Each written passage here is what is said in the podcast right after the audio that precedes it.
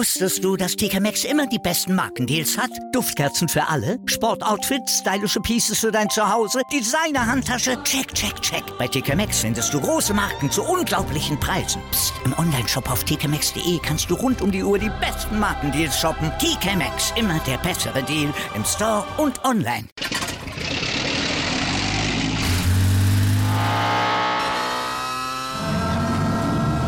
Von 0 auf 100.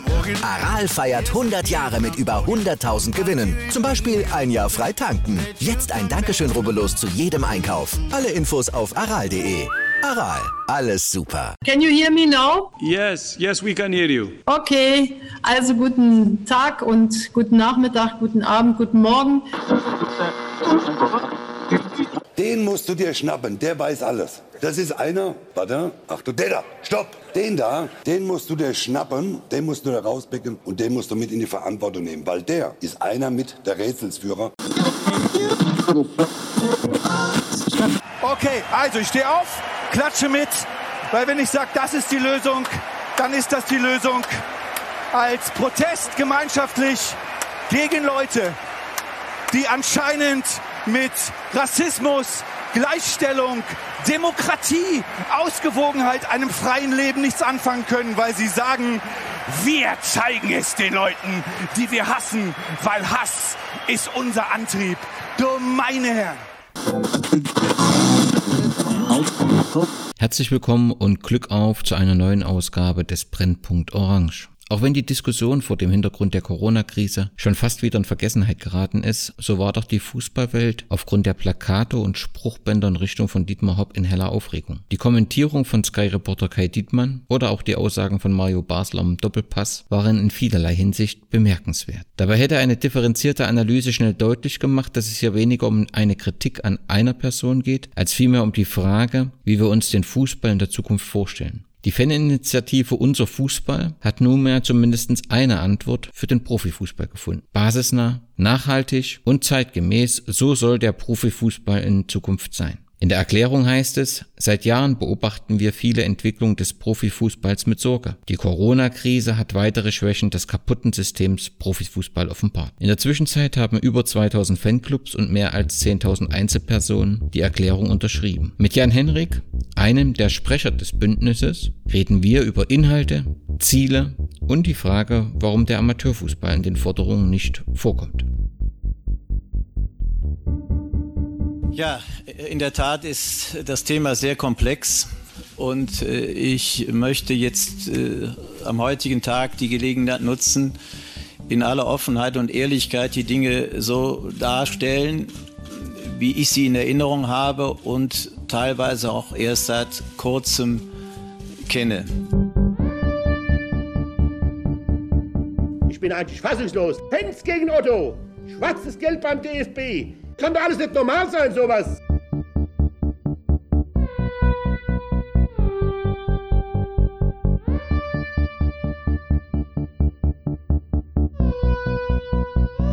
We have it totally under control.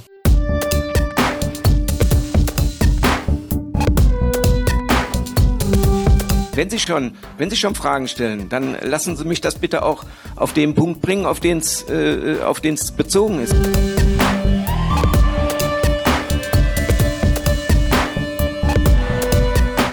Geht natürlich am Ende des Tages auch in dem Profifußball um Finanzen.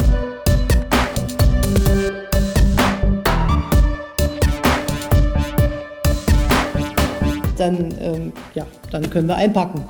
Das ist dann nicht unsere Bundesrepublik Deutschland. Nein, Herr Grindel, jetzt warten Sie doch. Lassen Sie mich doch das zu.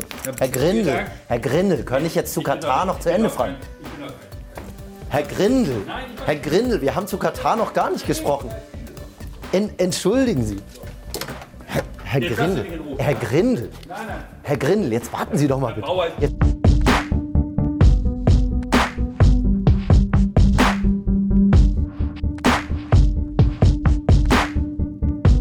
Ich höre bei Ihnen eine gewisse Skepsis raus, die mich ein wenig irritiert. Ich weiß nicht, ob wir in den letzten Wochen irgendeinen Anlass dazu gegeben haben, Ihnen das Gefühl zu geben, dass wir irgendwelche Informationen zurückhalten oder verheimlichen würden. Irritiert mich ein bisschen, Herr Müller, wenn ich das ganz offen sagen darf. Die Tonalität finde ich ein bisschen komisch.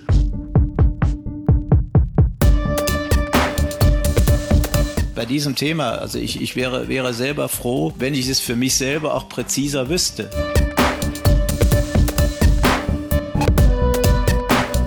Mehr kann ich zu dem Thema jetzt auch nicht sagen. Und du musst halt einem vielleicht auch mal zwischen die Beine greifen. Das musst du einfach tun, weil da werden die Dinge auch reingeschleust. Ist es das? Ist es das? Ist es das, was raus muss bei denen, die sich Fans nennen? Mehr geht nicht.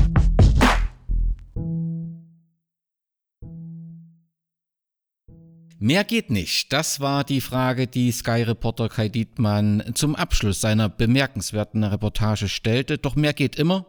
Vor allem mehr miteinander reden. Und genau das wollen wir heute tun. Und wir haben uns eingeladen, Jan Henrik, einer der Organisatoren der Kampagne Unser Fußball. Und wir sagen Hallo, Servus, Glück auf, Jan Henrik. Hallöchen, schöne Grüße aus dem schönen Dortmund. Nach Gera, richtig? Äh, so ist es richtig. Schön, dich äh, zu hören. Du bist dem ein oder anderen sicherlich aus Funk und Fernsehen, verschiedenen Diskussionssendungen, Reportagen über Groundhopping bekannt. Ich möchte dich trotzdem ganz kurz vorstellen. Als Siebenjähriger hast du dein erstes Spiel der Borussia gesehen. Ist das richtig?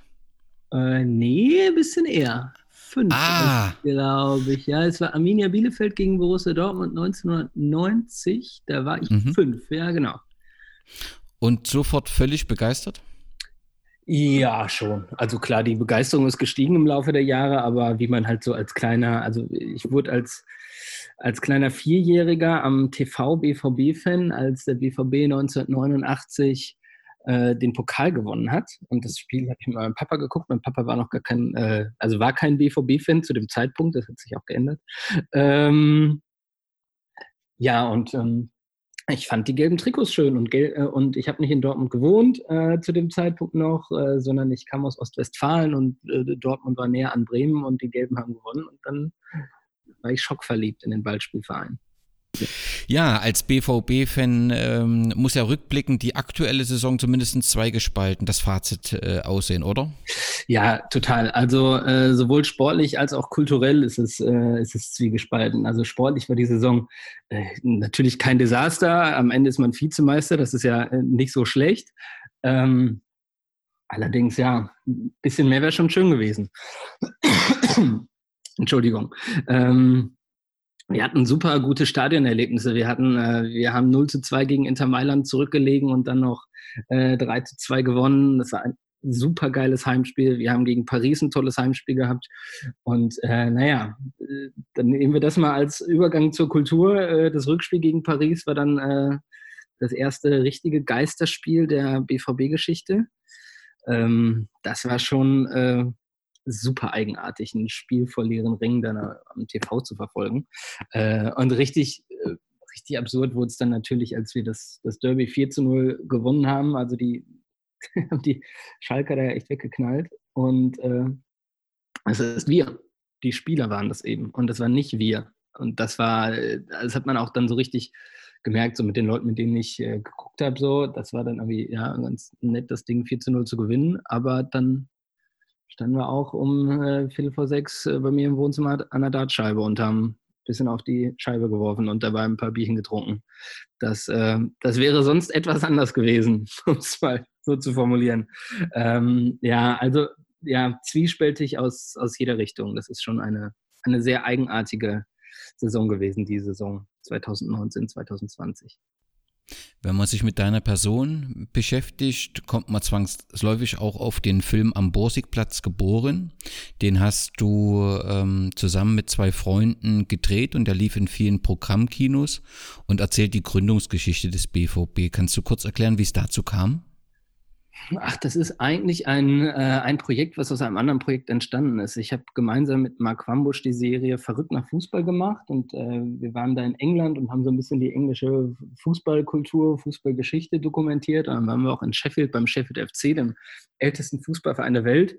Und ähm, das hat uns natürlich total begeistert. Und ich weiß noch, als ich ein ganz kleiner Junge war und gerade lesen konnte und äh, dann irgendwie so, so ein Fußball-Weltgeschichte-Buch bekam und Sheffield FC war für mich immer so ein, so, so ein richtiges Heiligtum. Äh, und dann waren wir da und dann ja, war das irgendwie auch ganz komisch, dass da keiner richtig, äh, richtig wusste, dass es so ist in Sheffield und so. Das war schon, also beim Verein natürlich, aber, aber, aber in der Stadt nicht so richtig. Das war, das war schon komisch und dann haben wir dann auch äh, uns mit den Leuten getroffen und überlegt, wie wir das ändern können. Und naja, dann haben wir recht schnell gemerkt, ähm, ja, aber auch beim BVB, so unsere, unsere Gründerväter, unsere Gründungsgeschichte, da wissen wir schon relativ wenig. Also wir hatten, ähm, wir hatten Franz Jacobi, den, den Rädelsführer, der Vereinsgründer, den hatten wir auf der 100-Jahres-Choreo schon sehr, sehr, sehr prominent. Ähm, allerdings so richtig so richtig gewusst hat man gar nicht so viel. Und äh, tatsächlich war es dann Wikipedia. Dann war ich auf der Wikipedia-Seite von Franz Jacobi und da stand dann, dass das Grab von Franz Jacobi, dem 1979 verstorbenen Franz Jacobi, im Jahr 2010 eingeebnet wurde. Also ein Jahr nach, nach dem 100-Jährigen, wo wir ihn nochmal am Hochleben lassen. Und natürlich, wenn du 100 Jahre alt wirst, dann feierst du natürlich deine Gründer und so. Und war, ich war ich habe das gelesen und ich war richtig schockiert und dachte, so können wir doch nicht mit unserem äh, Vereinsgründer umgehen. Ähm, ne, und dann äh, haben wir dann auch Kontakt zur Familie aufgenommen und da wir dann eben, da ich da sehr auch in der, in der Fernsehproduktion von Verrückt nach Fußball da auch äh, beschäftigt war, kam uns sofort irgendwie die Idee, alles klar, wir wollen irgendwie das Bewusstsein für die Gründungsgeschichte, für den Gründungsmythos ändern und äh, das können wir eben eigentlich nur durch einen Film. Äh, und genau, und dann kam die Idee, wir hatten keine Lust auf einen auf einen Einzelsponsor, ähm, der uns dann irgendwie auch reinfuscht. Also, ähm, dass irgendwie Franz Jacobi Pumaschuhe trägt, wenn er den Verein gründet. Das wollten wir dann doch nicht. Wir wollten es auch nicht vom Verein finanzieren lassen, ähm, weil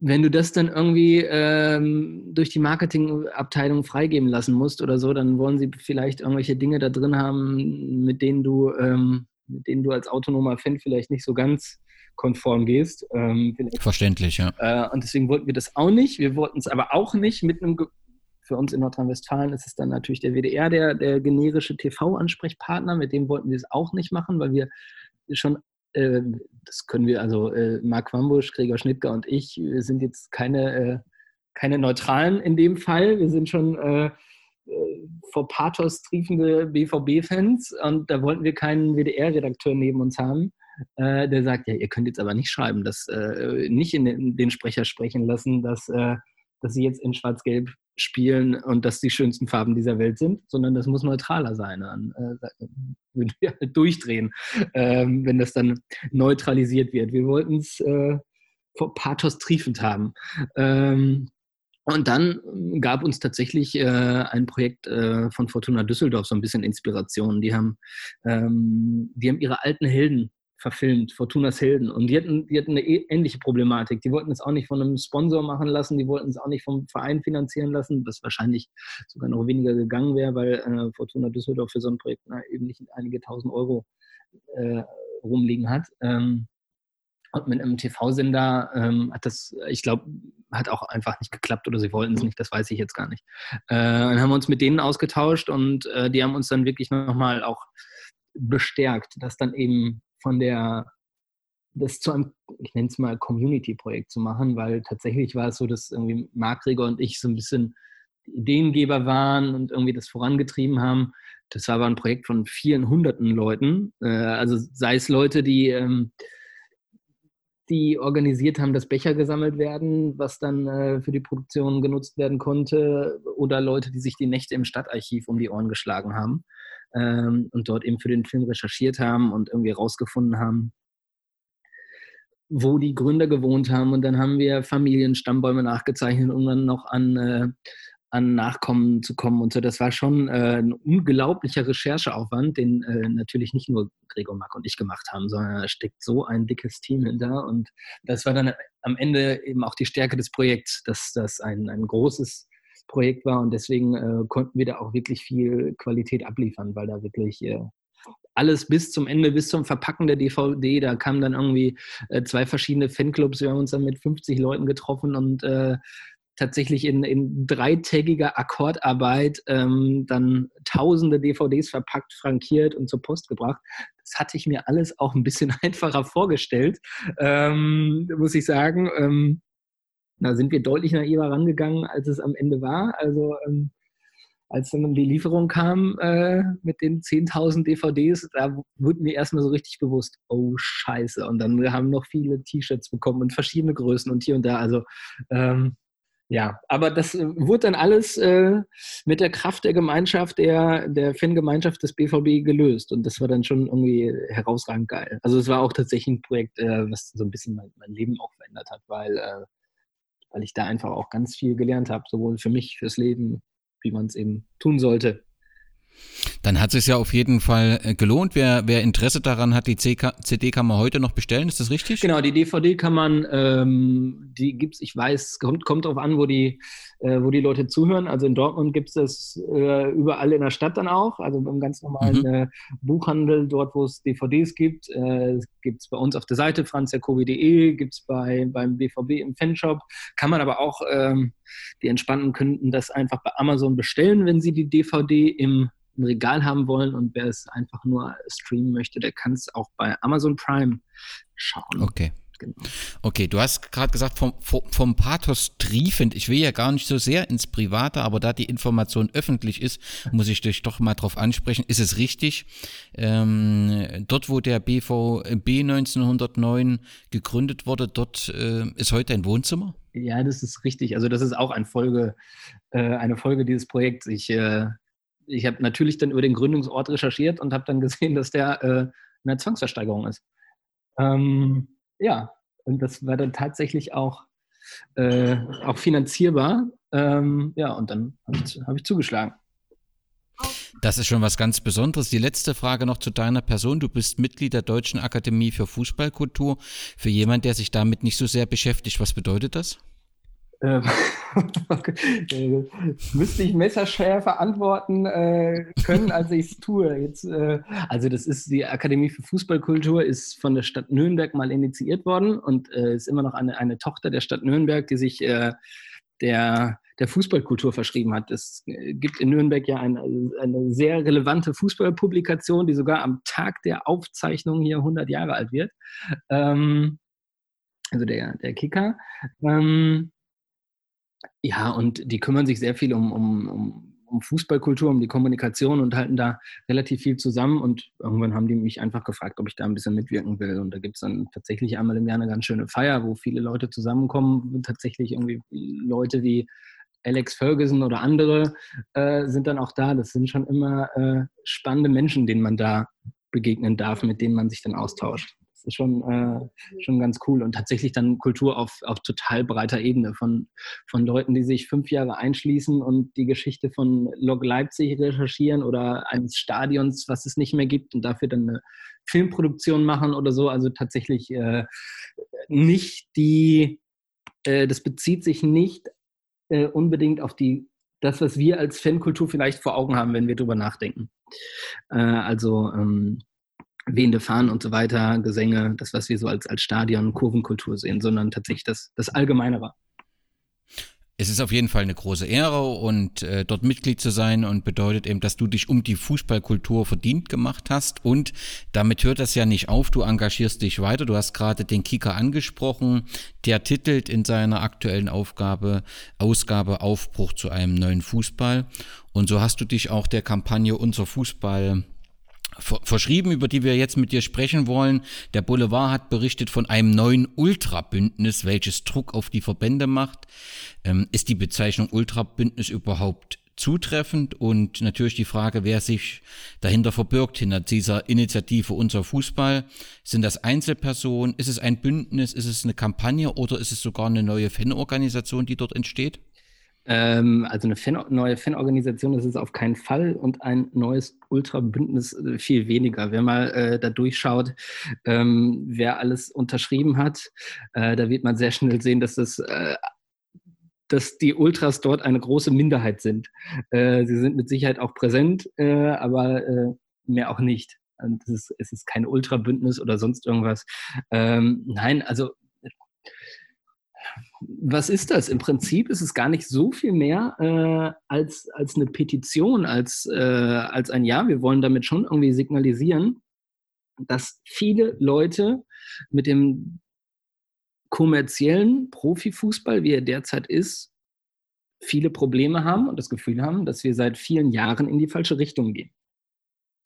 Und eigentlich, das kam so ein bisschen aus der 50 plus 1 Initiative, die vor, vor mehreren Jahren da aktiv war und sich singulär für das Thema 50 plus 1 eingesetzt hat und dort Unterschriften gesammelt hat ähm, und die dann übergeben hat und gesagt, haben hier so und so viele Leute ähm, stehen hinter 50 plus 1. Ähm, lasst es mal auf euch wirken und wir finden es ganz cool, wenn es bleibt. Ähm, vielleicht ein bisschen anders in der Formulierung. Ähm, und aus dieser Initiative ist das dann auch daraus entstanden, dass alle irgendwie gespürt haben oder viele Leute haben gespürt, okay, ähm, jetzt ist es ein bisschen deutlicher geworden, dass, äh, was für Probleme im Fußball sind.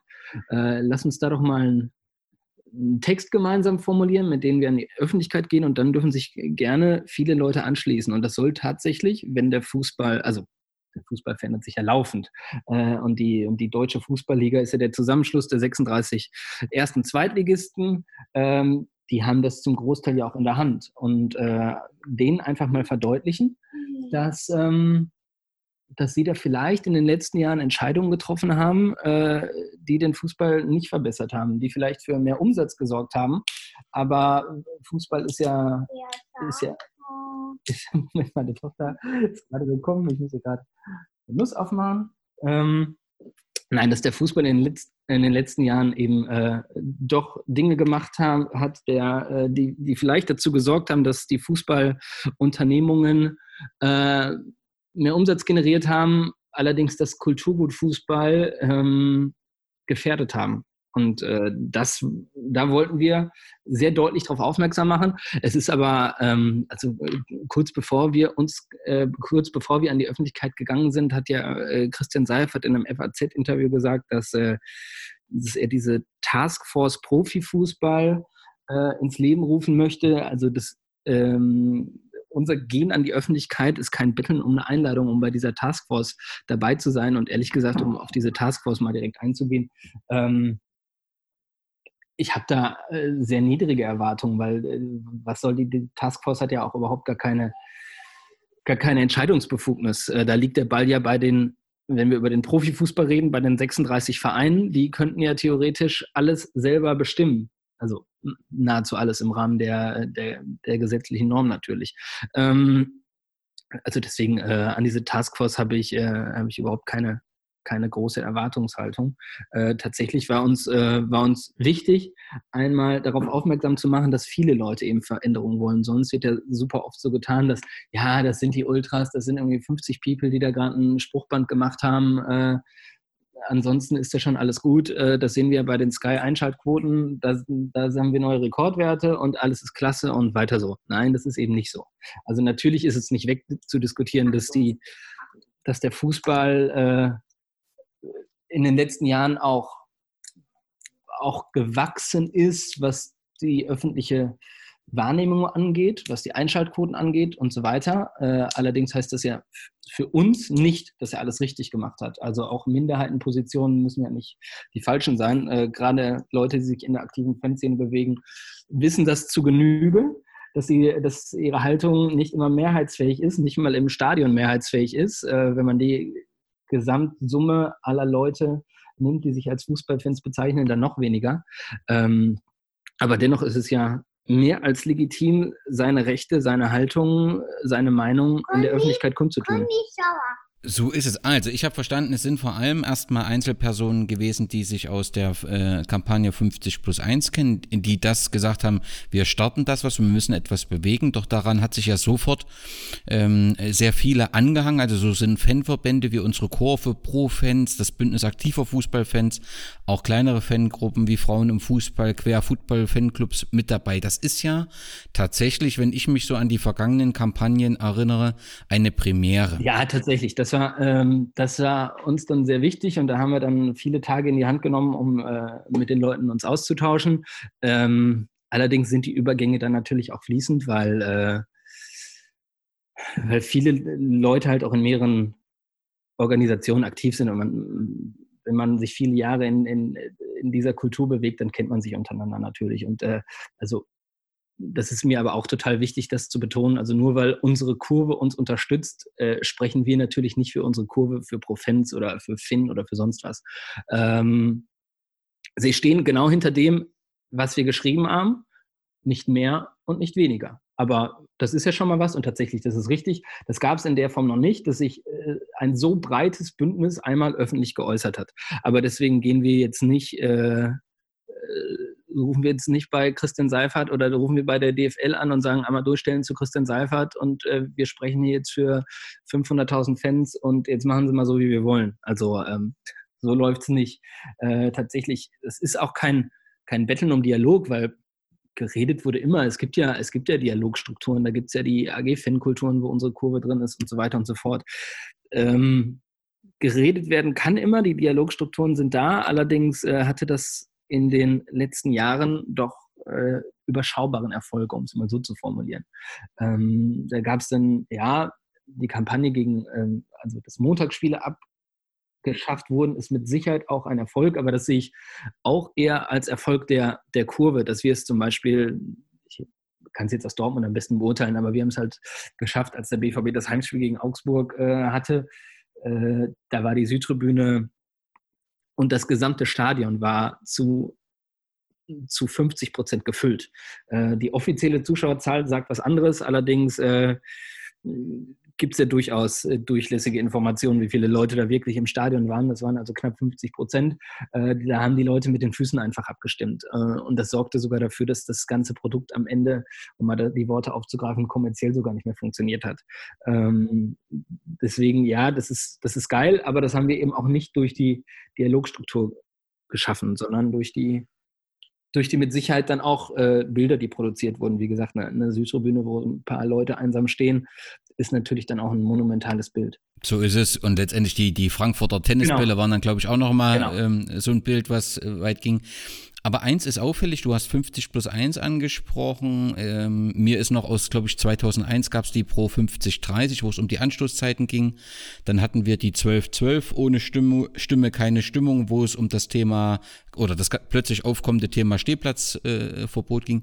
Ist das schon auffällig, dass ähm, jetzt innerhalb von zwei Jahren nach 50 plus 1 wieder so, so eine Fanszenen-übergreifende Initiative an den Start geht. Kann man schon sagen, dass in den letzten Jahren äh, die Zusammenarbeit besser geworden ist und dass so Mauern zwischen den Fanszenen so abgebaut wird, dass man gemerkt hat, wir können ja nur was bewegen, wenn wir zusammenarbeiten? Ja, aber das ist, finde ich, ist keine neue Entwicklung. Also das, das gab es schon, äh, also das gab es das, das gab es schon früher. Ähm, das gab es, äh, also bevor das tatsächlich ist natürlich durch das Aufkommen des, äh, des Internets hat sich natürlich die Kommunikationskultur geändert.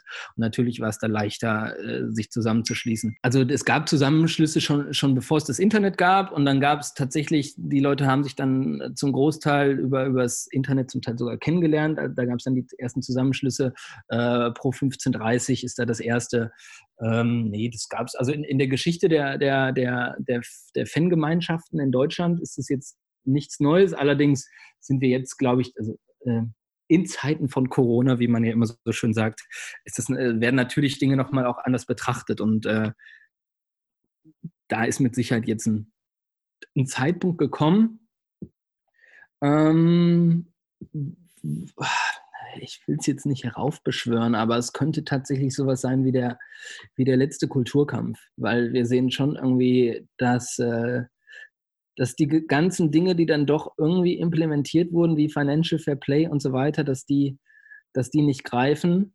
Ähm, und entweder verändern sie jetzt was oder das, das auch nicht mehr werden. Also ich glaube tatsächlich, wenn sie es jetzt nicht begriffen haben, ähm, dann werden sie es nie begreifen und dann wird sich nachhaltig die, die Fußballkultur in, äh, in vielen Ländern verändern und Deutschland ist natürlich eines davon. Nochmal eins zum Ausgangspunkt dessen, dass man sagt, wir müssen da jetzt äh, was machen. Wir haben ja vor langer Zeit, so klingt es zumindest, dabei ist es gar nicht so her, die Situation um das Spiel äh, Hoffenheim gegen Bayern München gehabt und letztendlich die Diskussion um den Drei-Stufen-Plan, der eben dann eigentlich für Rassismus und Diskriminierung angedacht war und dann erstmals in so einer Intensität äh, für Diet oder rund um Dietmar Hopp angewendet wurde, mit, mit allen äh, Diskussionen und Konsequenzen, die sehr emotional waren und ja, zumindestens zu Beginn oder rund um das Spiel wenig differenziert. Das nahm dann ein bisschen ab. Man hat dann tatsächlich auch inhaltlich ist man dann tiefer in das Thema reingegangen. War das ein Ausgangspunkt oder war es mehr so diese Situation rund um Corona, dieses leere Stadion, dieses wir müssen das Produkt äh, unbedingt weiter am Start halten, damit die Vereine überlebensfähig sind? Oder ist es eigentlich eine Mischung aus vielen Themen, dass ihr euch jetzt gesagt habt, wir gehen diesen, ja, diesen letzten Kulturkampf, äh, den, in den wollen wir jetzt ziehen, letztendlich? Das, tatsächlich das, das Letzte, was du sagst. Also tatsächlich, tatsächlich die Gemengelage, da hat sich viel aufgestaut ähm, dass, äh, ja, dass die Kulturen eben auch irgendwie in, in anderen, äh, in anderen Sonnensystemen unterwegs waren. Und man war nicht, nicht nur auf einer, auf einer Welt, nicht mehr auf einer Welt, sondern in anderen Sonnensystemen unterwegs. Und ähm, ja, das, diese ganze Dietmar Haupt-Thematik hat natürlich auch vieles, vieles offenbart einfach, äh, dass äh, tatsächlich ähm, am Ende der Geldbeutel oft entscheidet, ob, äh, ob jetzt nach links oder rechts gegangen wird. Äh, also vor, vor dem Sportgericht sind, äh, ist man noch weniger gleich als zu anderen Gerichten. Das ist schon eine absurde Situation, die wir da hatten, kurz, kurz vor Corona. Ähm, und diese gesamte Gemengelage war es dann natürlich, die irgendwie dazu geführt hat, dann hat mit Sicherheit auch dazu geführt, dass, dass der FC Bayern zum achten Mal deutscher Meister wird. Ähm, das wenn uns erzählt wird, wie toll die Bundesliga ist, dann wird ja mittlerweile nur noch darauf eingegangen, ähm, dass der Abstiegskampf relativ spannend ist. Äh, führt so ein bisschen, ähm, äh, ist äh, natürlich relativ witzig, wenn man irgendwie die DFL internationalisieren, wenn man den deutschen Fußball internationalisieren will äh, und sagt irgendwie, das ist total geil und man äh, dann in China damit werben müsste, dass, ähm, dass man doch einen total spannenden Abstiegskampf hat und Werder Bremen gegen Fortuna Düsseldorf äh, soll die Leute in China jetzt vom Hocker reißen. Ähm, naja, ich glaube, da hat man oder da hat man sich auch sehr oft selbst angelogen. Aber am Ende ist das, was ich zu Anfang sagte, da sind die Vereine zum Großteil dann auch selber schuld. Also dieses ganze Buckeln der Kleinen vor den Großen, die haben dafür gesorgt, dass äh, der Etat von Bayern München größer ist als der des zwei, also der zweit- und drittgrößte Etat zusammen, der von Bayer Leverkusen und der von Borussia Dortmund, ist äh, nicht so groß wie der Etat von Bayern München und von Paderborn wollen wir da gar nicht reden. Und das ist einfach kein, kein Wettbewerb mehr. Das ist einfach in den, äh, in den letzten Jahren auseinandergeflogen und nicht auseinandergegangen. Und äh, ne, ich finde schon, dass die kleinen Vereine da auch äh, selbst schuld sind mit ihrem ganzen Buckeln vor den, ähm, vor den Leuten, die immer mehr Geld in den Fußball gebracht haben. Also da war tatsächlich äh, nicht das Primärinteresse, einen guten Wettbewerb zu haben, sondern wie bekommen wir mehr Geld ins System Fußball. Und da, da wurden dann eben ein Dreiviertel Augen zugedrückt, als man über äh, die Aufweichung von 50 plus 1 gesprochen hat mit dieser äh, 20-Jahres-Grenze. Ähm, naja, und dann haben wir natürlich das Thema Red Bull noch, wo vielleicht noch Rechtsbeugung eher äh, betrieben wurde. Das sind natürlich alles Dinge, die, äh, die die Kultur des Fußballs nachhalt, nachhaltig irgendwie verändert haben. Ja, und wenn man zur aktuellen Situation in, in Deutschland, wenn man das so betrachtet, dann gehört es eben nicht nur dazu zu sagen, der FC Bayern ist Serienmeister, sondern wir haben jetzt eine dritte Liga wo die zweite Mannschaft des FC Bayerns ganz souverän und mit einer hervorragenden sportlichen Leistung ebenfalls die Meisterschaft holt. Und dass da irgendwas nicht im System stimmen kann, wird da eben auch zunehmend offensichtlicher. Ja, also wir sehen einfach, äh, was passiert, wenn, äh, wenn eine Marktwirtschaft ungezügelt ist. Also wenn, wenn, wenn der Teufel immer auf den dicksten Haufen scheißt, um es mal so zu formulieren. Wer viel, wer viel hat, dem wird viel gegeben. Und wer wenig hat, dem wird wenig gegeben. Äh, und es gibt eben dann kein Kartellamt, äh, was dann tatsächlich äh, ja noch in manchen Wirtschaftssystemen dafür sorgt, dass, äh, dass gewisse Dinge eben nicht gehen. Und das haben wir im Fußball nicht. Äh, da kann da, da, da hast du eben die Möglichkeit, mit viel Geld noch viel, viel mehr Geld zu generieren. Und äh, das ist natürlich für, für, für etwas, was nur im Wettbewerb funktioniert, äh, was anderes. Und tatsächlich ist der Fußball halt, das muss man dann schon sagen, eine besondere Wirtschaftsform. Weil wenn wir Äh, wenn du jetzt, egal welchen Manager fragst, egal ob du Karl-Heinz Rummenigge, Hans-Joachim Watzke oder sonst wen fragst, ähm, 100 Millionen Euro Gewinn und, äh, und Tabellendritter im, äh, in der Champions League Gruppenphase ausscheiden und äh, im Pokal in, einer, in, einem Achtelfinale raus. Äh, oder eine schwarze Null und das Triple, dann würden die Leute schon äh, eher das Triple wählen. Also der Fußball ist schon eine besondere Wirtschaftsform. So, also da wird dann oft, werden oft Dinge durcheinander gebracht. So, der Fußball unterliegt schon nicht dem Primat der Gewinnmaximierung. Ähm, Soweit sind wir noch nicht. Äh, kann mit Sicherheit in so eine Richtung gehen, ähm, dass die Investoren die Kohle dann auch richtig rausziehen wollen und lieber, äh, lieber Kohle rausziehen als einen Titel. Ähm, ja, genau damit solche Dinge eben nicht passieren, gibt es ja 50 plus 1. Ähm, aber das wird dann ist äh, scheinbar oft mehr auf dem Papier gelebt als, als in der Wirklichkeit. Und äh, naja, das führt dann eben zu den Situationen, dass wir, dass die Dinge eben sind, wie sie sind.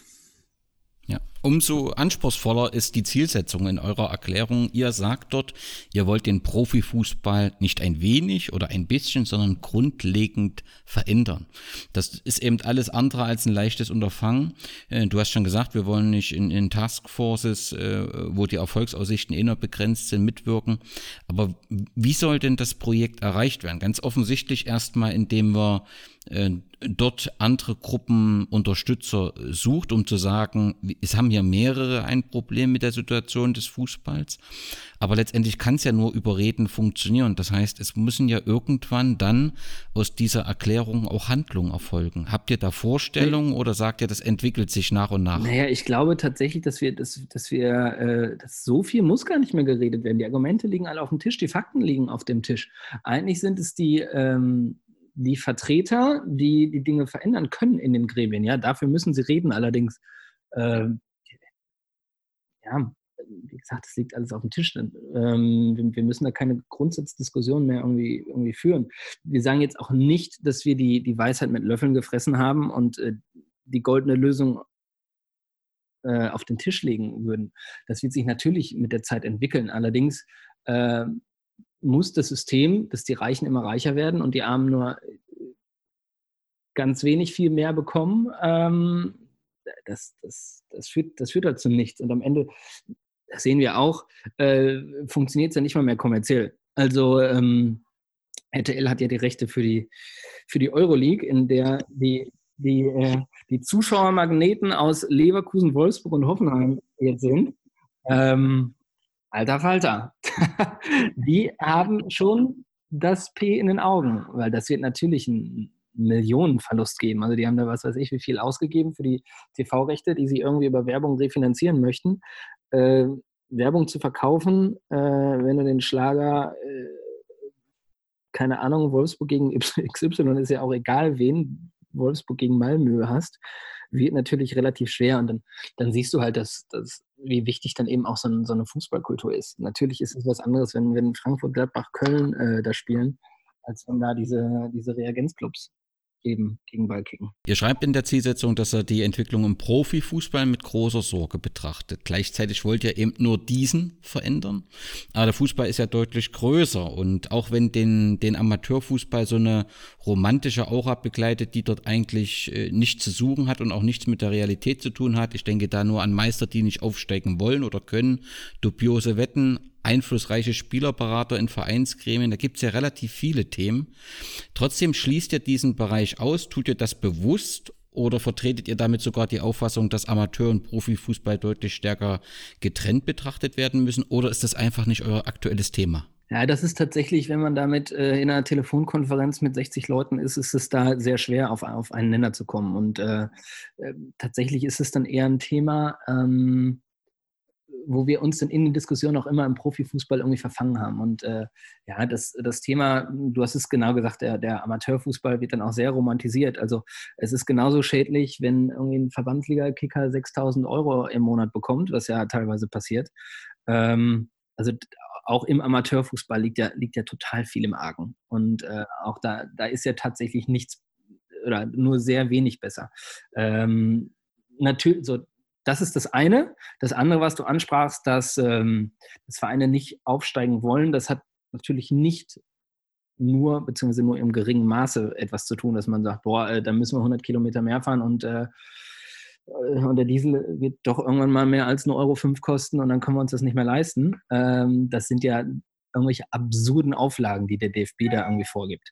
Ähm, da muss man sicher noch drüber reden. Allerdings haben wir uns dann schon tatsächlich darauf fokussiert, ähm, auf das, was im Blickfeld ist, äh, einzuwirken und jetzt nicht zu sagen, okay, wir nehmen jetzt auch noch äh, die Reform der Regionalliga uns zum Thema. Irgendwann musst du dann auch eine Grenze ziehen und sagen, komm, äh, die, die Gesamtrettung des Fußballs können wir aus, äh, mit, mit diesem Schrieb jetzt eben auch nicht irgendwie äh, mit abdecken, weil da gibt es dann schon da steckt mehr als der Teufel dann im Detail, äh, wie das denn jetzt ist. Äh, deswegen haben wir das tatsächlich ein bisschen, ein bisschen auf, aufgespart. Also kann man tatsächlich sagen, das ist im Moment nicht das Thema, weil ihr euch auf diese, auf diese Probleme des Profifußballs äh, fokussiert. Aber letztendlich ist es trotzdem ein Thema, was angegangen äh, ja, werden muss. Ja, natürlich. Also auch im, äh, auch im, auch im Amateurbereich lebt der Fußball dann durch seine, das, da ist der Übergang zwischen Fans und Mitgliedern vielleicht noch ein anderer, aber Fußballvereine leben gerade im Amateurbereich eben davon, äh, dass sie von ihren Mitgliedern wirklich gelebt werden. Also dass wir teilweise Bezirksligisten haben, wo nicht wo nicht ein Spieler mehr aus der Stadt kommt, äh, für dessen Farben er dann eigentlich antritt, das sind natürlich absurde Dinge. Äh, die haben wir da sehr grundsätzlich angesprochen. Mitgliederrechte stärken, dass der dass auch, dass der Fußball nachhaltiger werden soll. Das erleben wir dann auch beim örtlichen Verbandsligisten, der sich komplett einem Sponsor ähm, unterwirft. Also das sind ja alles Dinge, die sind allgemeingültig. Ähm, deswegen ist das jetzt nicht explizit so formuliert, dass das auch für den Amateurfußball gilt. Allerdings äh, zielt der Finger doch auch öfter Richtung Amateure in diesem Schreiben, als man es vielleicht sogar auf den ersten Blick rausliest.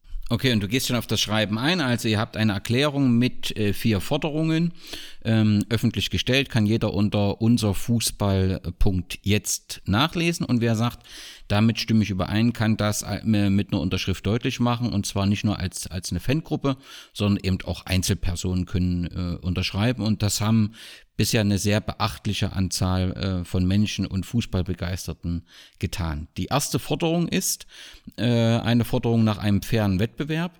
Würdet ihr eben jetzt so weit gehen und zu sagen, aktuell ist der Wettbewerb nicht mehr fair und es gibt sogar wettbewerbsverzerrende Bedingungen? Ja, das ist ja das, was ich eben schon angesprochen habe. Also das äh ich will jetzt nicht äh, zu äh, romantikverklärend sein, aber wenn man irgendwie sieht, wie, wie sich, wie das in den 90 also ich habe letztens einen Kicker in der Hand gehabt aus dem Jahr 1992, äh, ein Interview mit Willy Lemke, wie er sagt, der Fußball ist jetzt am absoluten Maximum angekommen. Eine Sitzplatzkarte kostet 25 Mark, eine Stehplatzkarte kostet 10 Mark. Die Einnahmen aus dem äh, Fernsehvertrag sind unglaublich gestiegen. Vom Privatsender RTL sind sie zu Sat1 gegangen. Äh, wo sollen wir denn überhaupt noch wachsen? Wir sind jetzt am absoluten Limit. Das war 1992. Ähm, ja, gut. Ähm, ich glaube, selbst Werder Bremen hat mehr Leute in der Social Media Abteilung als jetzt in der als damals in der gesamten Geschäfts äh, Geschäftsstelle. Also das, äh, das ist schon absurd gewesen, wie der Fußball seitdem gewachsen ist. Äh, allerdings hat er sich dann eben ist ja so ein bisschen auseinandergewachsen. Also wenn man da Bayern München war auch damals schon der reichste Verein, hat allerdings nur 10 Prozent mehr als der zweite in seinen Kader investiert und nicht über 200 Prozent mehr. Das ist eben so weit auseinandergegangen, dass ein Spiel Augsburg gegen Bayern München, das ist eben kein Spiel mehr unter gleichen Bedingungen. Also ja, es sind immer noch 11 gegen 11 auf dem Platz äh, und der Platz ist für beide Mannschaften gleich groß und das Wetter ist auch gleich. Ähm, aber dennoch ähm, ist das einfach so weit auseinandergegangen, ähm, dass eben auch, wenn, sie, wenn sich da gar nichts verändert, werden wir die nächsten zwölf Jahre Bayern München als deutschen Meister haben. Und ich glaube nicht, dass man jetzt mit einer goldenen Lösung das irgendwie aufweichen kann. Da sind ja Playoffs auch nur so ein, so, ein, so ein, Hilfsmittel, was dann manchmal einfach relativ kommt. Ja, dann soll Bayern eben Finale gegen keine Ahnung wen spielen und dann entscheidet sich in einem Spiel. Das bringt ja auch nichts. Ähm, ich glaube, der Fußball, um den Fußball zu verändern, braucht man mindestens so lange äh, wie, ist jetzt ein großes Wort, aber äh, wie man gebraucht hat, um den Fußball zu zerstören. Man hat ihn ja nicht, äh, nicht gänzlich zerstört. Verstehe schon. Aber mhm. äh, du weißt, was ich meine. Ja, und äh, das ist vor allem das. Also der Wettbewerb ist, ist da kaum noch vorhanden. Und tatsächlich ist, ich hätte eben das Beispiel genannt, 1992, das war dann tatsächlich auch ein Wendepunkt. Äh, da, da, wurde dann die Champions League ja gegründet. Ähm, oder die erste Champions League-Saison startete und tatsächlich ist, ist damit damit ist schon sehr viel auseinandergegangen, weil die Vereine, die regelmäßig Champions League spielen, sind eben die Vereine, die, die davonziehen. Ähm, und naja, teilweise haben wir es selber dann eben auch gemacht, weil wenn wir, wenn wir sehen, wie die alleine die nationalen, also die nationalen Fernsehgelder sind ein Hebel von vielen. Wir haben in, in Deutschland, glaube ich, den wo sie um Faktor 4 auseinandergehen. Also dort äh, bekommt Bayern München vier, also bekommt der erste, das ist Bayern München steht synonym für den größten. Ähm, bekommt viermal so viel wie der, der am wenigsten bekommt. Und in England beispielsweise ähm, ist mit Sicherheit nicht äh, gänzlich das Vorbild und äh, mit Sicherheit auch ganz viele Dinge, die ich, äh, wo ich denke, boah, das, ja, das ist ja noch schlimmer. Ähm, allerdings ist es dort der Faktor 1,5. Also dort bekommt der Letzte äh, oder bekommt der, der Größte anderthalb Mal so viel.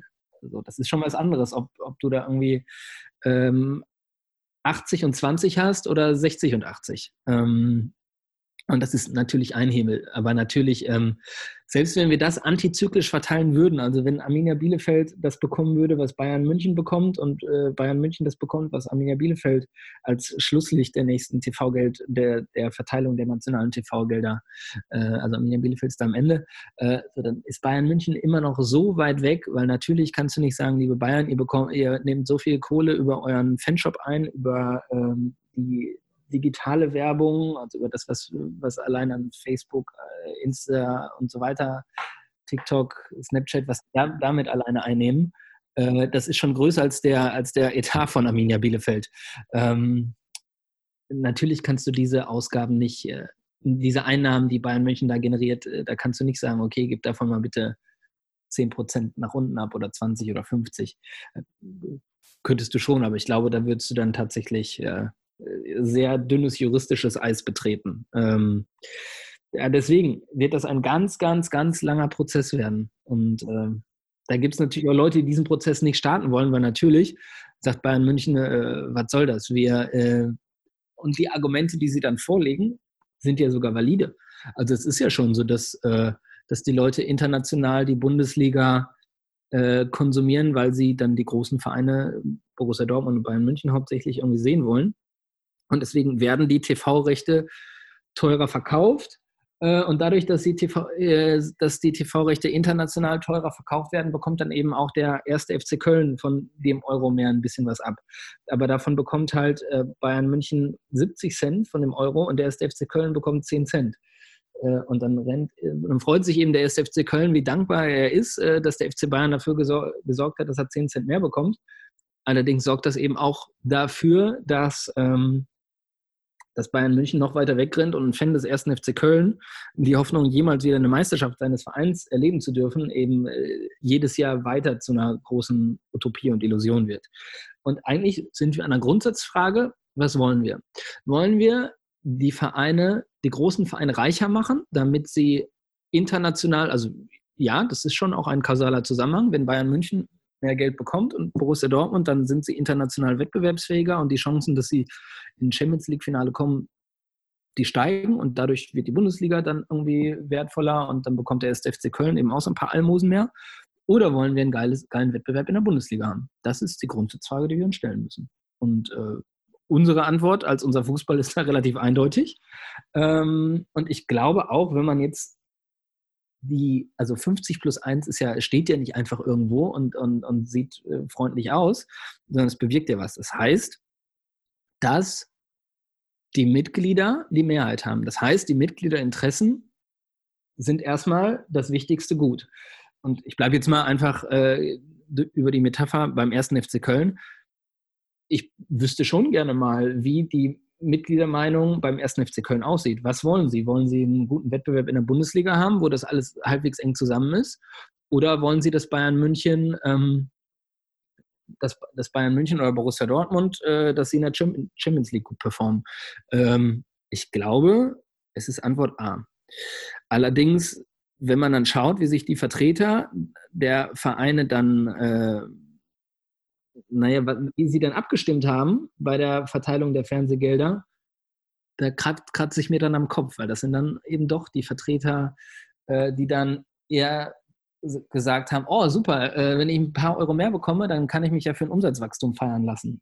Und äh, das sieht dann erstmal in der Bilanz gut aus und keiner hinterfragt, ob ich meinen Job gut gemacht habe. Ähm, ja, ihr sagt es ja auch in der, in der dritten Forderung, demokratisch und wirtschaftlich, äh, genau. wirtschaftlich nachhaltig, das, das passt ja und letztendlich muss man das Kritische, was du so auch ansprichst, auch nochmal ähm, deutlich herausstreichen, denn, denn 50 plus 1 bedeutet ja im, im Moment immer noch, zumindest auf dem Papier, dass Vereinsmitglieder über die Zukunft ihres Vereins mitentscheiden. Genau ist die DFL ein Zusammenschluss der Profivereine. Auch dort werden ja demokratische Entscheidungen getroffen, denn letztendlich heißt das ja dann, dass Fußballfans als Mitglieder ihren, in ihren Verein einen Teil Mitschuld auch an der aktuellen Entwicklung tragen, die wir jetzt kritisieren. So ehrlich muss man ja auch sein. Ja, tatsächlich, oder? da hat ganz oft der Schwanz mit dem Hund gewedelt und mhm. äh, der Körper hat das irgendwie scheinbar einfach hingenommen. Aber tatsächlich ist unser Fußball dann jetzt auch vielleicht ein, ein kleines Mosaiksteinchen, was dafür sorgt, dass vielleicht mal auf Mitgliederversammlungen dann Grundsatzfragen gestellt werden. Das muss, also eigentlich muss das passieren, genau. Das ist total wichtig. Die zweite Forderung von äh, euch ist, dass der Fußball ein gesellschaftliches äh, Vorbild äh, sein soll. Ihr thematisiert dort auch die Themen Diskriminierung und Korruption, die ernsthaft bekämpft werden sollen. Mhm. Nun haben wir ja eine Zeit, wir haben eine Veröffentlichung rund um die Football, äh, Football Leagues, äh, die sehr beeindruckend ist. Wir haben Prozesse gegen führende FIFA-Verantwortliche mit entsprechenden Urteilen. Tatsächlich hat sich äh, sehr wenig, muss man sagen, bewegt. Wir haben immer mal so Diskussionswellen, in dem das immer wieder hinterfragt wird. Aber wie wollt ihr es schaffen, dass hier ein Umdenken stattfindet? Natürlich profitieren ja auch immer Menschen von Korruption und offensichtlich auch in sehr zentralen Stellen. Und das hat ja bisher ganz hervorragend im Fußball funktioniert. Du sagst ja schon vor uns, das wird ein sehr, sehr langer Prozess, aber also gerade rund um die Football Leagues hätte ich durchaus mehr Diskussion erwartet. Tatsächlich äh, äh, ist das Buch, äh, es gab zwei, drei Monate viel Aufregung, ähm, aber wirkliche Konsequenzen sind ja daraus nie entstanden.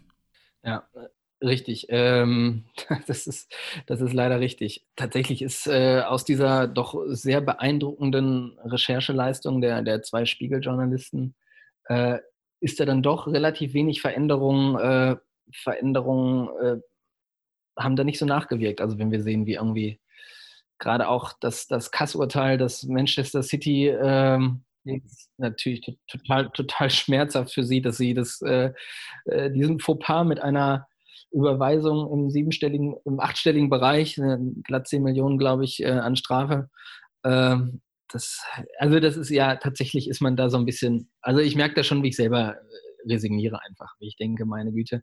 Also ich glaube tatsächlich, dass dieses Kassurteil ähm, den Fußball nachhaltiger schädigt als, als das Bußmann-Urteil. Das Bußmann-Urteil finde ich auch deutlich nachvollziehbarer, weil ich verstehe natürlich, dass irgendwie, ein, wenn ein Vertrag ausläuft, dass ein, dass ein Verein, der in keinem Beschäftigungsverhältnis mehr steht, nicht irgendwie einen Wechsel verhindern kann. So, das ist ja irgendwie mir als juristischem Laien nachvollziehbar. Allerdings ist, äh, ist das Urteil von, von gestern hat irgendwie die, die letzten zarten Milchzähne dem jetzt komplett zahnlosen Tiger äh, gezogen. Und dann werden auch keine, keine scharfen Beißerchen nachwachsen.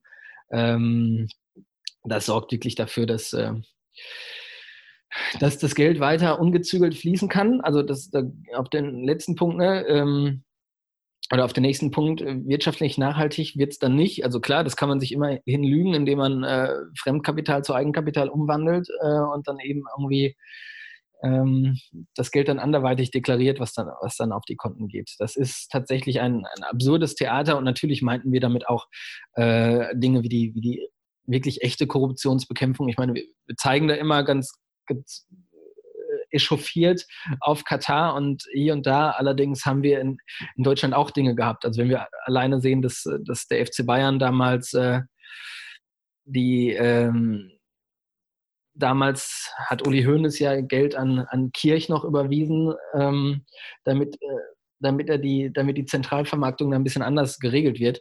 Das sind ja einfach Dinge, wo man sich dann schon fragen darf, das sind schon Dinge, die, die viel verändert haben, die wurden nie wirklich aufgearbeitet, da gab es nie irgendwelche Konsequenzen für. Ähm, beim DFB haben wir genug Korruptionsskandale, die auch dann von selbstbeauftragten Agenturen so ein bisschen, also, also dieses, dieses Freshfields Paper, die da dann vielleicht angesprochen werden, aber so richtig Veränderungen gibt es ja eben auch nicht. Also da gibt es immer noch Leute, die, die offenkundig beteiligt waren, die immer noch in, in Amt und naja, Amt und Würden weiß ich nicht, das mit der Würde will ich mal hinter, hinterfragen, aber die da immer noch dann eben aktiv sind. Das ist, ähm, das ist schon manchmal schlimm. Wir sehen eben dann auch äh, das ganz offensichtlich. Also wir haben alle äh, Franz Beckenbauer im, im Ohr, wie er sagt, er hat in Katar keine ja, Sklaven gesehen. Keine Sklaven ja. gesehen. Äh, der FC Bayern München wirbt da ganz stolz äh, auf seinem Ärmel mit dem mit Qatar Airways. Da sind sie nicht alleine mit äh, im internationalen Wettbewerb, äh, aber tatsächlich sind das Dinge, wo man sich schon irgendwie fragen muss, ist das der Fußball, den wir wollen? Und da gehe ich nochmal drauf ein. Es gibt, es gilt 50 plus 1 wenn die Mitglieder nicht in der Lage sind, das zu machen, dann sind wir tatsächlich auch äh, zum Teil selbst schuld. Den Schuh müssen wir uns dann wirklich anziehen. Da müssen wir wirklich ein bisschen lauter trommeln und uns besser organisieren, damit da nicht weiter der Schwanz mit dem Hund wackelt. So ist es. Und, und wenn man ähm, betrachtet, die 50 plus 1 Regel, scheint es ja immer wieder so zu sein, dass die, die Ausnahmen, die geschaffen wurden, ob es nun die Lex Leverkusen ist, äh, die später auch auf Wolfsburg und äh, dann letztendlich auch auf Hoffenheim angewendet würde, indirekt. Wir haben ein bemerkenswertes Konstrukt mit Raba Leipzig und seinen vermeintlich 17 stimmberechtigten Vereinsmitgliedern. Letztendlich wäre es konsequent nicht nur ähm, den Erhalt der 50 plus 1 zu regeln, ähm, zu fordern, sondern die Abschaffung der Ausnahmeregelung. Wie juristisch möglich das ist, das weiß ich nicht, aber ganz offensichtlich sind ja Schlupflöcher dort dadurch entstanden durch die Ausnahmeregelung, in die immer mehr versuchen hineinzugrätschen. Und äh, wenn man den Fußball demokratisch und nachhaltig gestalten will, muss letztendlich diese Ausnahmetatbestände müssen auf das Mindeste reduziert werden oder ganz abgeschaffen werden. Genau, und äh, genau, das sorgt dann eben natürlich auch für eine andere Wettbewerbsfähigkeit. Das sind dann vielleicht Dinge, wo man bei der Verteilung der TV-Gelder drauf eingehen kann. Also vielleicht, äh, vielleicht muss man die Stimmanteile, die, äh, die verkauft wurden, einfach abziehen davon. Das heißt, ich glaube, Hertha hat jetzt wirklich äh, auch formal äh, 49 Prozent der Stimmanteile verkauft. Ähm, vielleicht stehen ihnen dann auch nur noch 51 Prozent des ihnen eigentlich zustehenden äh, Fernsehgeldbetrags zu. Das sind ja alles Dinge, über die man reden kann. Äh, und wenn dann eben diese Vereine anderweitiges Doping bekommen, dann müssen andere dann eben anderweitig profitieren. Also das sind halt Dinge, äh, also ich habe tatsächlich, ich glaube, man kann nicht jedes Gesetz ändern, äh, physikalisch nicht. Also die Gravitation werden, wir nicht verändern, aber alles andere wurde von Menschen gemacht und was Menschen einmal gemacht haben, können sie auch wieder ins Gegenteil umkehren. Also da bin ich, da bin ich durchaus ein bisschen kampfbereit und sage, nee, äh, wenn man, wenn man äh, damals die Lex Leverkusen zugelassen hat, dann kann man sie auch abschaffen. Das muss man meinetwegen auch nicht äh, von heute auf morgen machen, sondern man kann sagen, lieber Bayer-Konzern, liebe Bayer Leverkusen, ihr seid eine hundertprozentige Tochtergesellschaft, ihr habt jetzt fünf Jahre Zeit, ähm, das anzupassen. Ähm, und ja, dann kann es natürlich sein, dass sie einen Weg gehen, wie, äh, wie ihn der, äh, der KfC Uerdingen, wie er heute heißt, gegangen ist äh, in den Niederungen. Aber vielleicht ist es, vielleicht hat Bayer Leverkusen dann auch eben nur die Strahlkraft eines Drittligisten. Vielleicht müssen sie das dann vielleicht akzeptieren. Müssen wir vielleicht mal auch drüber reden. In eurer vierten Position eurer Erklärung heißt es, unser Fußball lebt durch seine Fans. Ähm, darum geht es unter anderem um sozialverträgliche Ticketpreise, ein inklusives Stadion und fangerechte Anstoßzeiten. Ähm, die Auswirkungen der Corona-Krise sind ja auch, dass wir eine Diskussion über die Notwendigkeit äh, der Fans haben. Das war, da kam dann doch etwas überraschend. Äh, Spielerberater Jörg Neblung hat erklärt, dass ohne Fans ist Fußball 11 gegen 11 in Reinform. Er hatte sich so ein bisschen an einem, einem Plakat äh, gestört, dass ohne Fans ist Fußball äh, nichts. Aber letztendlich belegen es ja die, die Zahlen recht deutlich, dass Fußball ohne Fans selbst für den Konsumenten äh, im Fernsehen nicht mehr so ganz interessant ist. Ähm, kann man sagen, die Krise als Chance macht euch das zuversichtlich, diese, diese Corona-Situation und dieser Fußball, dieser emotionslose Fußball ohne Fans, dass ihr dort äh, etwas bewegen könnt? Ja, ich vorsichtig optimistisch, ganz vorsichtig optimistisch. Ähm, von Zuversicht will ich da nicht reden. Also ich glaube tatsächlich, dass viele Leute irgendwie gemerkt haben, dass äh, das klingt jetzt total doof, aber dass Fußball ohne Fans nur ein Sport ist. Äh, und nur ein Sport jetzt in großen Anführungsstrichen. Also Geisterspiele, natürlich funktionieren Geisterspiele und Fußball Fußball, Fußball ohne Fans ist einfach nur ein Sport. Äh, und dann ist er genau gleichwertig wie Tennis, Badminton, Handball und so weiter. Das ist, oder manchmal eben auch Fußball in der, in der Kreisliga. Also wenn ich Fußball gespielt habe, war er auch äh, in der Regel ohne Fans äh, und dann war es auch ein Sport. Ähm, allerdings ist es natür natürlich, hat sich der Fußball ähm, auch sehr dem ermächtigt, dass er mehr ist als nur ein Sport. Und äh, Spielerberater Neblung hat durchaus davon auch profitiert, dass es eben so ist. Also er könnte sich keine Millionenprovision einstreichen, ähm, die ja irgendwie darauf beruht, dass Millionen Gehälter bezahlt werden, Millionen Ablöse bezahlt werden. Und die werden natürlich nur bezahlt, weil es eben Trottel wie uns gibt, die äh, neben dem Sky The Zone Abo noch eine Dauerkarte haben, eine Auswärtsdauerkarte haben. Also wenn man überlegt, was wir Fans äh, in den Fußball pumpen, dann ist es natürlich völlig absurd. Und dann sind wir auch zum Großteil selber schuld. Ähm, weil wir halt irgendwie äh, wie Drogensüchtige an der Na Nadel hängen.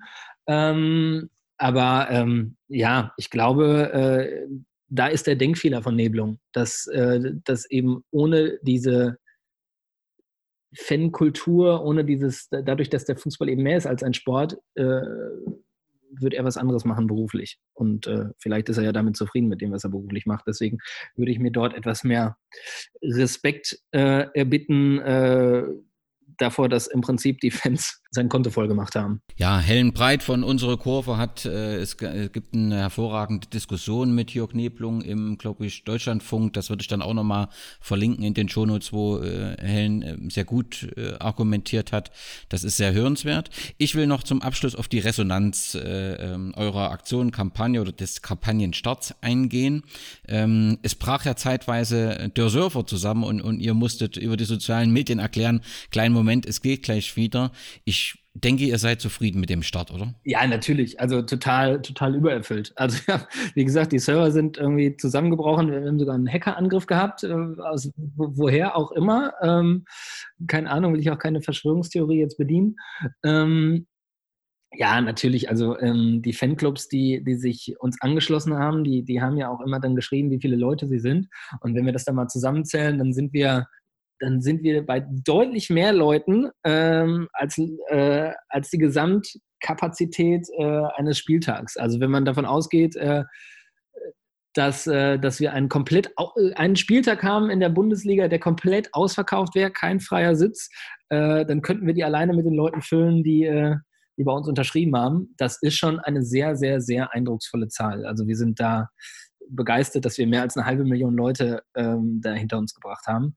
Ähm, glauben, dass wir da den Zahn der Zeit ge äh, getroffen haben und äh, ich hoffe, dass das ein Mosaiksteinchen dazu war, dass sich der Fußball jetzt mal Zeit nimmt und nicht weiter in die falsche Richtung zu rennen. Das wäre eine ganz coole Geschichte. Ich fand es zumindest bemerkenswert, dass der erste FC Kaiserslautern und der FC Augsburg äh, auf die Initiative öffentlich hingewiesen haben und auch Unterstützung zugesichert haben.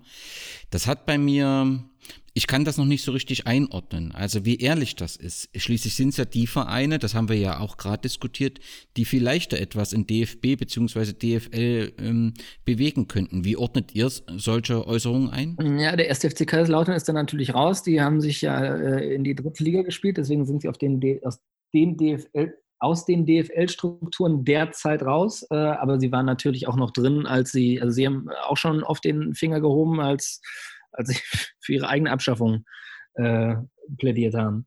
Ähm, naja, und ich will das, äh, ich weiß nicht, den Ball würde ich jetzt ungern so aufnehmen, weil ich will auch äh, keinem absprechen, dass er sich von guten Argumenten überzeugen lässt und vielleicht auch sein eigenes Handeln kritisch reflektiert.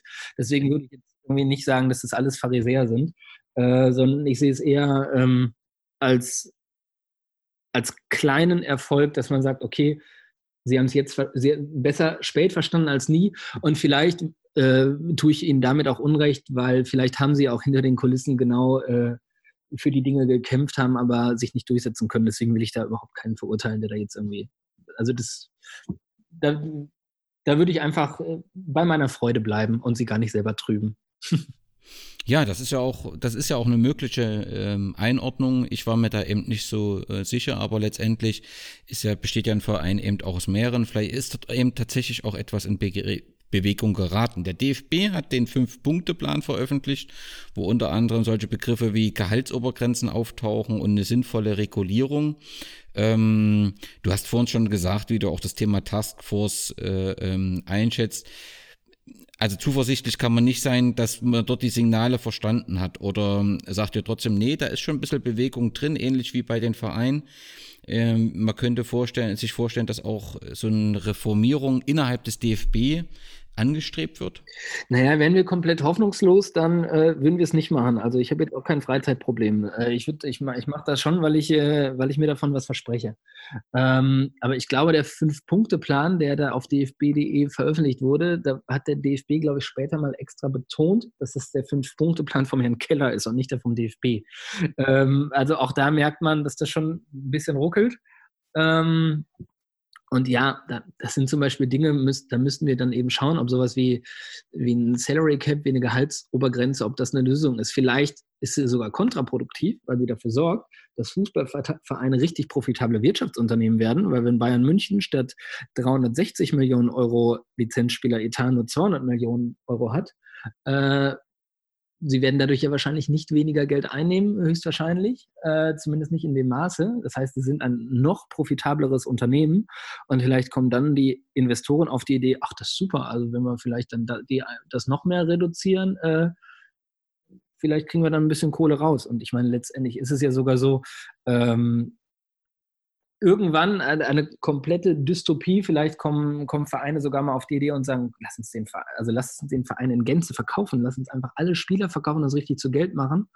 Ähm, also ich glaube zum Beispiel, wenn äh, jetzt eine, eine, absurde Theorie, wenn du dir einen, Verein kaufst für irgendwie in England für 500 Millionen und steckst dann nochmal 500 Millionen rein für irgendwie Spieler, gewinnst die englische Meisterschaft und sagst dann, okay, du verkaufst jetzt aber den kompletten Kader hast du wahrscheinlich mehr Geld auf dem Konto, als du für Kauf und Investition ausgegeben hast.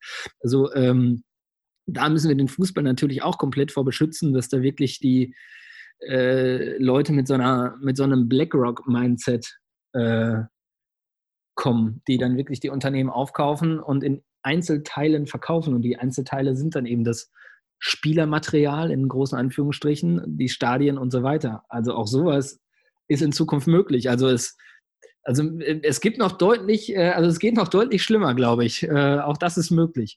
Deswegen müssen wir jetzt tatsächlich die Chance sehen, dass das Ganze jetzt gerade scheinbar nicht mal mehr kommerziell funktioniert und die Leute merken, boah, scheiße, ey. Vielleicht sind wir doch in die falsche Richtung gerannt. Manchmal denke ich auch, komm, ey, eigentlich wäre es doch geil, wenn Wolfsburg deutscher Meister wird, Leverkusen zweiter, Wolfsburg dritter und Leipzig vierter und die müssen in der Champions League antreten, damit sie dann vielleicht merken, okay, scheiße, das ist doch irgendwie doof, weil am Ende äh, interessieren sich doch mehr Leute für, äh, für Kaiserslautern gegen Mannheim in der dritten Liga sogar. Eine letzte Frage habe ich noch. Wenn wir uns in fünf Jahren wiederhören, 2025, was müsste alles passiert sein, damit du in diesem Podcast rundum zufrieden bist und sagst, der Fußball entwickelt sich jetzt genau in die richtige Richtung? Okay, rundum zufrieden wäre ich, wenn wir. Ähm okay, mein Idealbild von Fußball ist tatsächlich ein sehr, ein Wettbewerb, wo wirklich halbwegs realistisch jeder jeden schlagen kann. Ähm, wirklich halbwegs realistisch. Also ich, ich brauche da keinen kom komplett gleichmäßigen Etat, dass jeder Verein irgendwie Betrag X zur Verfügung hat. Äh, das, muss auch, soweit würde ich gar nicht gehen, aber dass äh, halbwegs realistisch jeder jeden schlagen kann, das finde ich gut. Dann, dass wir weiterhin eine lebendige Fußball-Fankultur im Stadion aus, ausleben können. Das ist natürlich total wichtig mit Stehplätzen und äh, eben nicht zehn Genehmigungsschreiben für irgendwelche Fahnen und so weiter. Ähm, dann, dass, ähm, dass wir keine dubiosen Sponsoren haben, dass es ein, ein, ein, ein Agreement gibt, dass man eben mit, mit so Unternehmen äh, nicht zusammenarbeitet. Und dann, dass der Fußball weiterhin ähm, dem Demos folgt, dass weiter der, das Mitglied äh, seine Rechte wahrgenommen hat und die Vereine eben auch führt. Also das wären die Dinge, die mir sehr zusagen würden, wo ich in fünf Jahren sagen würde, ja, okay, das ist weiterhin der Sport, in den ich mich damals verliebt habe und immer noch verliebt bin. Hoffen wir im Sinne des Fußballs und seiner zahlreichen Anhänger, dass ähm, diese Wünsche in Erfüllung gehen. Jan-Henry, ich weiß, du wirst familiär sehr gebraucht. ich danke dir, dass du die Zeit hast und, und über diese Kampagne gesprochen äh, hast. Ihr findet, äh, unser Fußball hat eine Facebook-Präsenz, eine Twitter-Präsenz, sogar auf Instagram. Da werdet ihr mit aktuellen Informationen und Entwicklungen versehen euch allen viel Erfolg, äh, Jan, Henrik, und äh, ich freue mich auf unseren Podcast in fünf Jahren. Super. Grüße nach Thüringen. Vielen Dank. Ciao, ciao. Alles klar. Dankeschön. Ciao.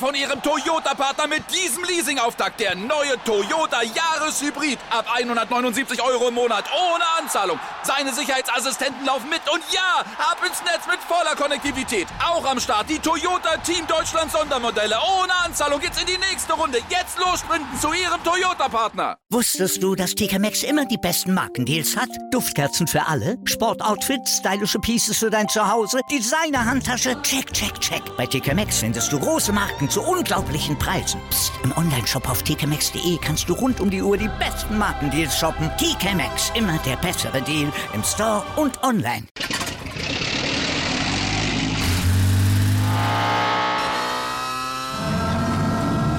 Von 0 auf 100. Aral feiert 100 Jahre mit über 100.000 Gewinnen. Zum Beispiel ein Jahr frei tanken. Jetzt ein Dankeschön, rubbellos zu jedem Einkauf. Alle Infos auf aral.de. Aral, alles super.